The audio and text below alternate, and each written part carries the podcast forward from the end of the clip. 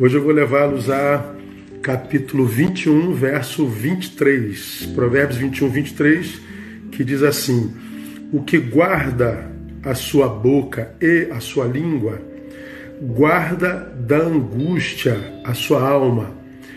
Aquele que guarda a sua boca e a sua língua, guarda das angústias a sua alma.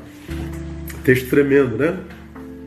Esse texto está dizendo que a alma e a boca estão intrinsecamente ligados, estão é, intrinsecamente interdependentes.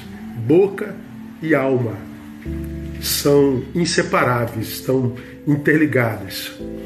Portanto, a boca com a qual nós deveríamos nos preocupar ah, não era a boca do outro, mas a nossa boca a nossa preocupação não devia estar é, sobre o que o outro diz de nós, mas sobre o que nós respondemos ao outro.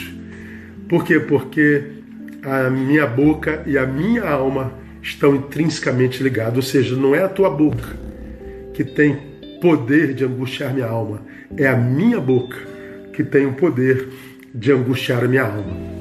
Né? Então a boca com a qual a gente deveria se preocupar era do outro, era, era nossa, não a do outro. Por quê?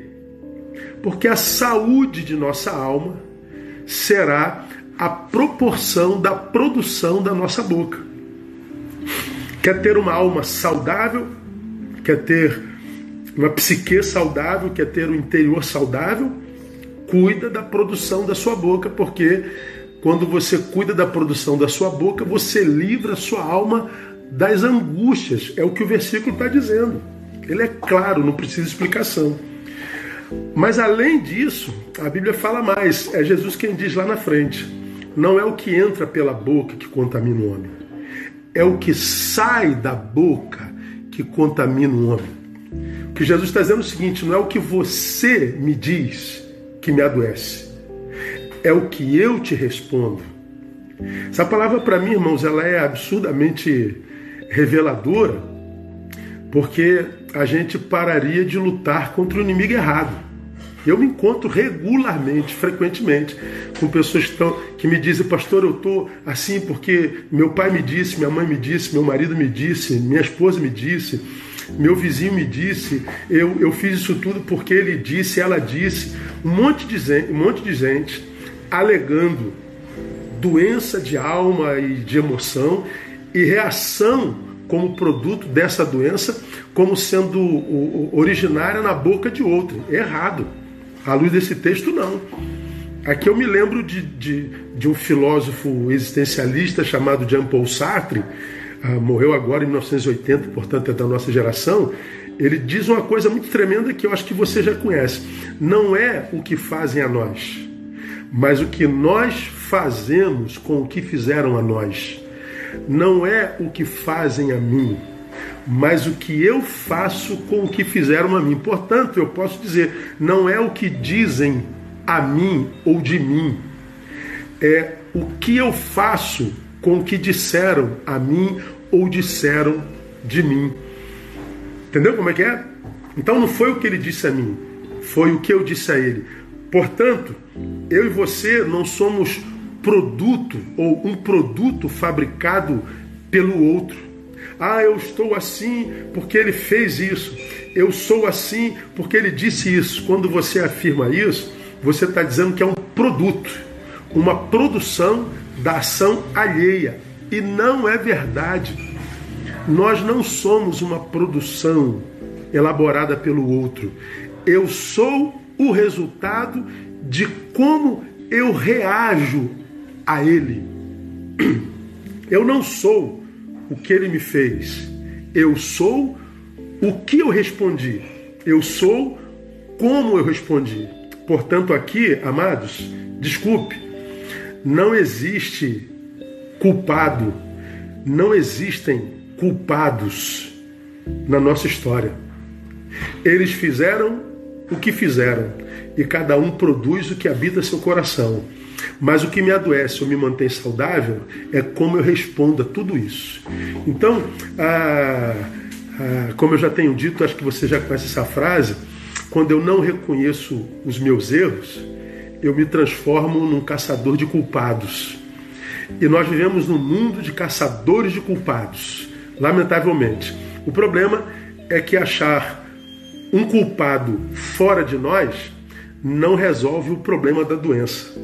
Se o culpado não for o do espelho, eu continuo doente. Não adianta. Então, ah, por que, que eu preciso entender esse texto? Porque a saúde da nossa alma será a proporção da produção de nossa boca. Portanto, para a gente terminar, para quem deseja se livrar das angústias ou de grande parte delas, e para quem deseja purificar a alma, o conselho é: comece lavando a sua boca. Ok? Aqui eu me lembro de, de, de Naamã, que era um homem cheio de honrarias, cheio de glórias, cheio de medalhas. Por fora, quilos de medalhas, mas por dentro ele tinha lepra. E o interessante é que ele buscou curar-se em tantos lugares e não conseguiu. Aí o seu rei o manda para se encontrar com Elias. E ele chega com toneladas de ouro e prata, riquezas. E Elias nem sai na porta para falar com ele e diz para ele, usando outras palavras: é, a tua doença é grave, Elias, é, Naamã, e a tua cura é banho. Toma banho, que você vai ser curado. Mergulha sete vezes lá no Jordão, que você vai ser curado.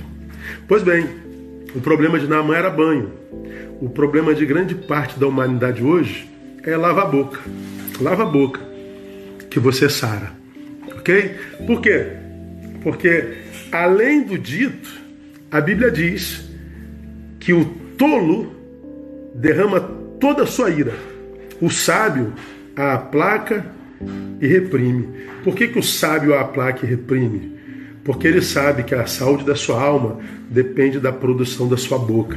Então, para o sábio, o silêncio é uma grande virtude e uma grande riqueza. O silêncio é o maior fruto da sabedoria.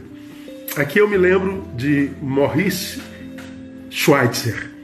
E aqui eu termino. Ele disse: É melhor calar-se e deixar que o outro pense que você é um idiota do que abrir a boca e acabar com a dúvida. Fique em silêncio, irmão. O silêncio também é resposta. O silêncio também é resposta, principalmente para quem quer livrar a alma da angústia. Deus abençoe vocês. Que esse seja um dia, uma semana de muito boas notícias. Beijo no coração.